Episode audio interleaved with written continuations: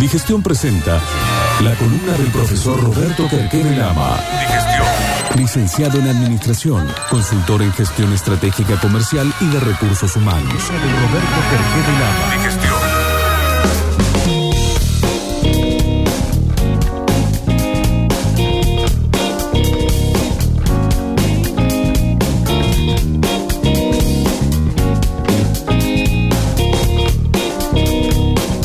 Columna de hoy habla de casi como un aperitivo de lo que va a ser la charla de mañana, que hablamos de, cuánto vale tu equipo, y habla de, cómo trabajar el, hecho del feedback y la retroalimentación, ¿no?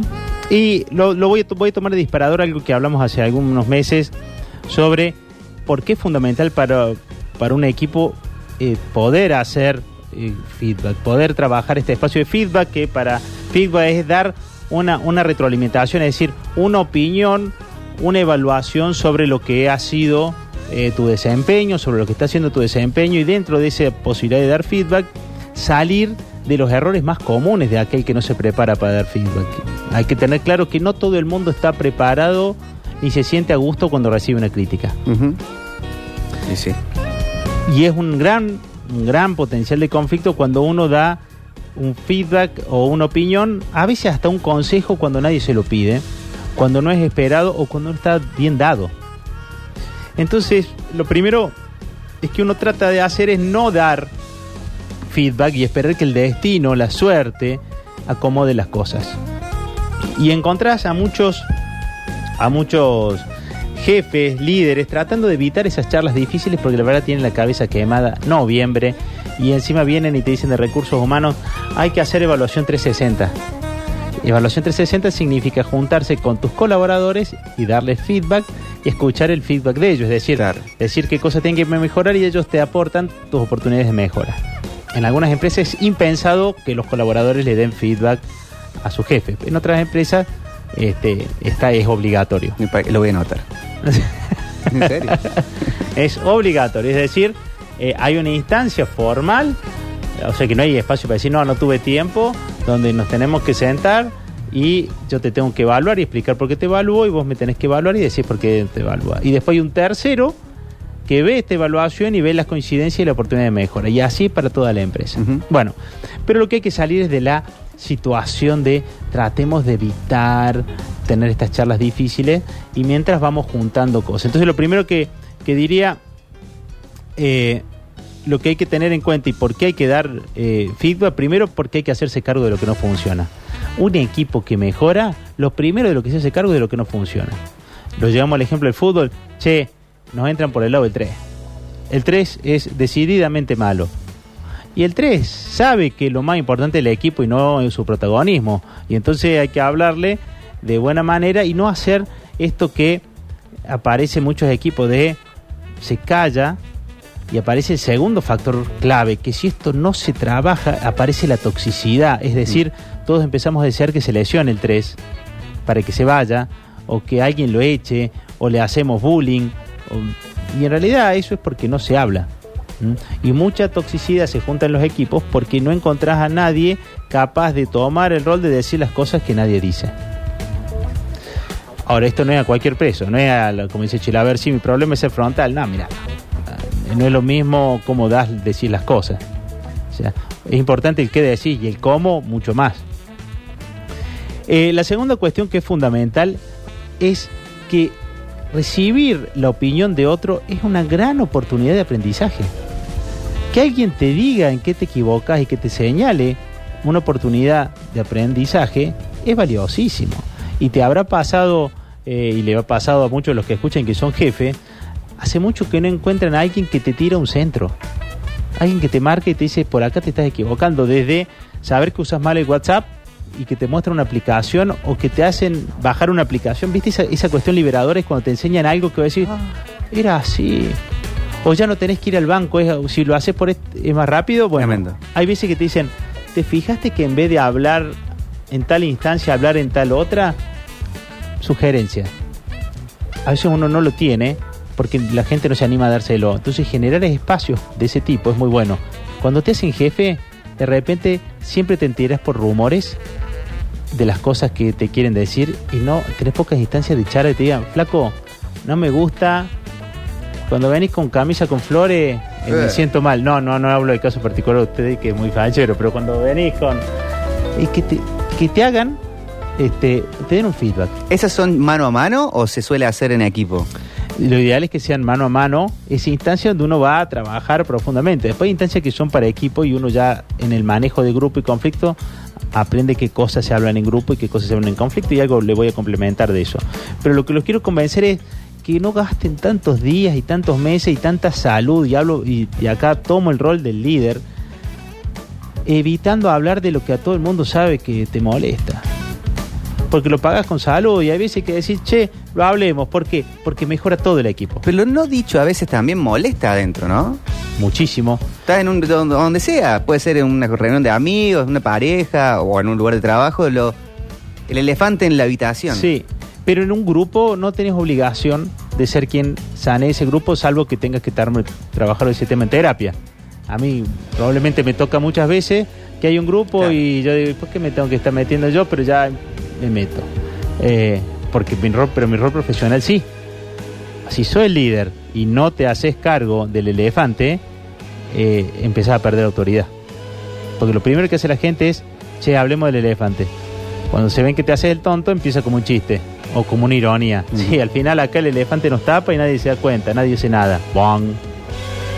Y empieza a aprender eso y, y alguien asume el liderazgo en lugar tuyo. Entonces, el equipo necesita que alguien se haga cargo de lo que no funciona. Es una gran oportunidad de aceptar juicios y, aprender. Eh, y nos permite salir de esto de el efecto de autosellado, es decir, cuando el equipo cree que todos conspiran, entonces se va haciendo esta cápsula, es decir, contra todos, contra todos, y todo se vuelve un drama, y, y- y esta cuestión que genera eh, un caldo de cultivo para las camarillas, viste, del, de la heroica, de todos contra mí, el árbitro, y voy a decir, negro, el tren no marca. Tiene un problema de defensa, no es que, no, que, eh, y, el, y esto, es que- y buscamos enemigos afuera cuando en realidad Es como que hay veces que la cuestión es más simple. Y al no encararla directamente, se arma una bola Se arma una bola porque es un lugar donde nos sentimos todos cómodos. en la bola. Claro. Es es de, la culpa es de todo y no es de nadie. Y cuando a veces saber plantear y abrir ese camino de poder hablar de los temas que molestan. Y para eso hay que ser efectivos para dar y recibir juicios. Es decir, para decir, mira, me parece que puede ser por acá, me parece. Entonces, ¿cuáles son las situaciones que suelen generar conflicto? Y aquí me paso a otra, Filmina, eh, que tiene que ver con lo que plantea, este, sugirió la gente del banco Invex como una publicidad eh, de, de México, pero me parecía bueno de, de hablarlo, eh, de, de ejemplos que abren lugar en los equipos para eh, dar feedback. Las situaciones que generan, ahí hay, seguramente puede haber muchas más, ¿no? Una, cuando un empleado parece estar emocionalmente distante. Eso es decir, no sé qué le pasa. Anda raro. Anda raro. Pero todo el mundo se empieza a rumorear y nadie va y lo habla. Dice, sí, no sé qué le pasa. Y, y seguro que se empieza a equivocar en esto. Y ya le atribuimos este, este efecto halo, ¿no? Que culpa de esto todo está contaminado por eso que le pasó. O que Sí. creemos que le pasó. Capaz que nada que ver. Claro, imagínate cuando le pasa al jefe. Está raro, ¿qué le pasa? Ja, ¿Sabe por qué está así? Porque, y ahí la creatividad es total. ¿Y por qué? Miércoles. Y los miércoles, ¿eh? Y no, y debe ser porque fue fin de semana largo.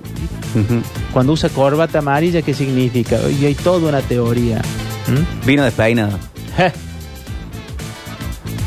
Cuando uno emple- No, no decía, le- por, no, no, no. no decía por nadie en particular. Ah, bueno. No era una devolución a mi camisa. No, no, no. No, pero que lo haya peinado. No, yo lo poco que hay lo peino así. Cuando un empleado no realizó la entrega de un proyecto a tiempo, el tipo no cumplió. Y entonces dice, todos sabemos que no cumplió, ya se va a dar cuenta solo. Error. Porque eso perjudicó a otros y los otros están esperando que digas algo. Ahora, la forma es, lástima que tenemos a este muerto en el equipo. No, No. la forma es, habíamos pactado esto porque muchas veces uno cree que hubo una equivocación y en realidad la equivocación fue una de que los plazos, por ejemplo, no estaban claros. Que nunca le quedó claro cuál era la responsabilidad. Y ahí también hay una parte de uno de, yo comunico bien, asigno bien las tareas a cada uno. Eh, cuando el, empleado comete un error con un cliente y el cliente, esta es típica, cuando viene el cliente y se te queja a vos de que le mandaste, es un desastre. Que el colaborador que mandaste, que, que dio la cara. Y entonces, cuando se siente que lo han puenteado, entre abro comillas, como hacen en Basta Chico, este, ¿qué pasa cuando el tipo se siente incómodo, descalificado, desvalorizado? Entonces, poder separar de lo que dice el juicio del, del cliente a lo que es realidad y cómo se puede mejorar. Y tratar de devolver el protagonismo si estamos a tiempo. ¿Mm? El protagonismo del, Claro, del, del empleado o del, del empleado. Claro. El empleado. Porque si no, cualquier cliente te va a matar un soldado y la verdad que hay veces que son clientes que uno conoce. Ahora, no puede ser que el cliente to- en todo tiene razón, ni que eh, él hizo todo perfecto. Veamos cuál es la posibilidad de mejorarlo. Darle respaldo ante el error cuando hay- hubo buena fe es un gran gesto. Eh, hay gente lo que tiene que se flagela mucho, sobre todo cuando la autoridad que siente por su líder eh, lo lleva a pensar que lo está defraudando. Entonces deja sacarlo de la mortificación. Te equivocaste, dale, seguí adelante. El, el 9 que erra el gol. Viste que hay tipos que dicen, Sí. muerto, eh, loco, si no hacemos goles, ¿qué hacemos? Y pocos son los que le dicen, dale, la próxima viene. ¿Mm? Eh, cuando un empleado no se lleva bien con nadie del equipo, viste que esos tipos que son como loco malo y que se ufanan de eso, bueno, también intermediar para, para poder acercarlo, para mostrarle y para ver si hay voluntad de querer acercarse. Cuando un empleado no se fija metas buenas, ¿m? cuando es poco, poco, eh, buenas metas en el sentido de a veces es poco, eh, muy exigente o poco exigente, pero aparte es muy común encontrar gente que no tiene objetivos personales. Y la persona sin objetivos personales, sin sueños, tracciona mucho menos que cualquier otra. Nadie lo hace por la empresa. Vos necesitas que lo haga por uno. Y hay gente que no tiene sueños personales. Entonces, decís, che, ¿qué ambiciona? Nada, nada. ¿qué se- No, contame algo. ¿Qué te gustaría conocer? Y que te tire, por ejemplo, un viaje y ese viaje poder cuantificar lo que significa en su desempeño. Pero ayudarlo en eso. Eh, cuando un empleado no tiene iniciativa, ayudarlo con eso. Y cuando un empleado tiene una mala gestión del tiempo. Cuando el tipo, vos sabés que su desorden desordena a todos. Mm. Esas ocho situaciones te hablen lugar a conflictos que si en el equipo no son trabajados, pasa lo que te planteaba en la primera cuestión. Se te va la toxicidad del grupo muy alta, empieza a haber problemas de que el equipo no funciona, empezamos a buscar teorías externas que justifiquen nuestro mal desempeño y llega un punto donde si no intervenís, tu autoridad está en juego.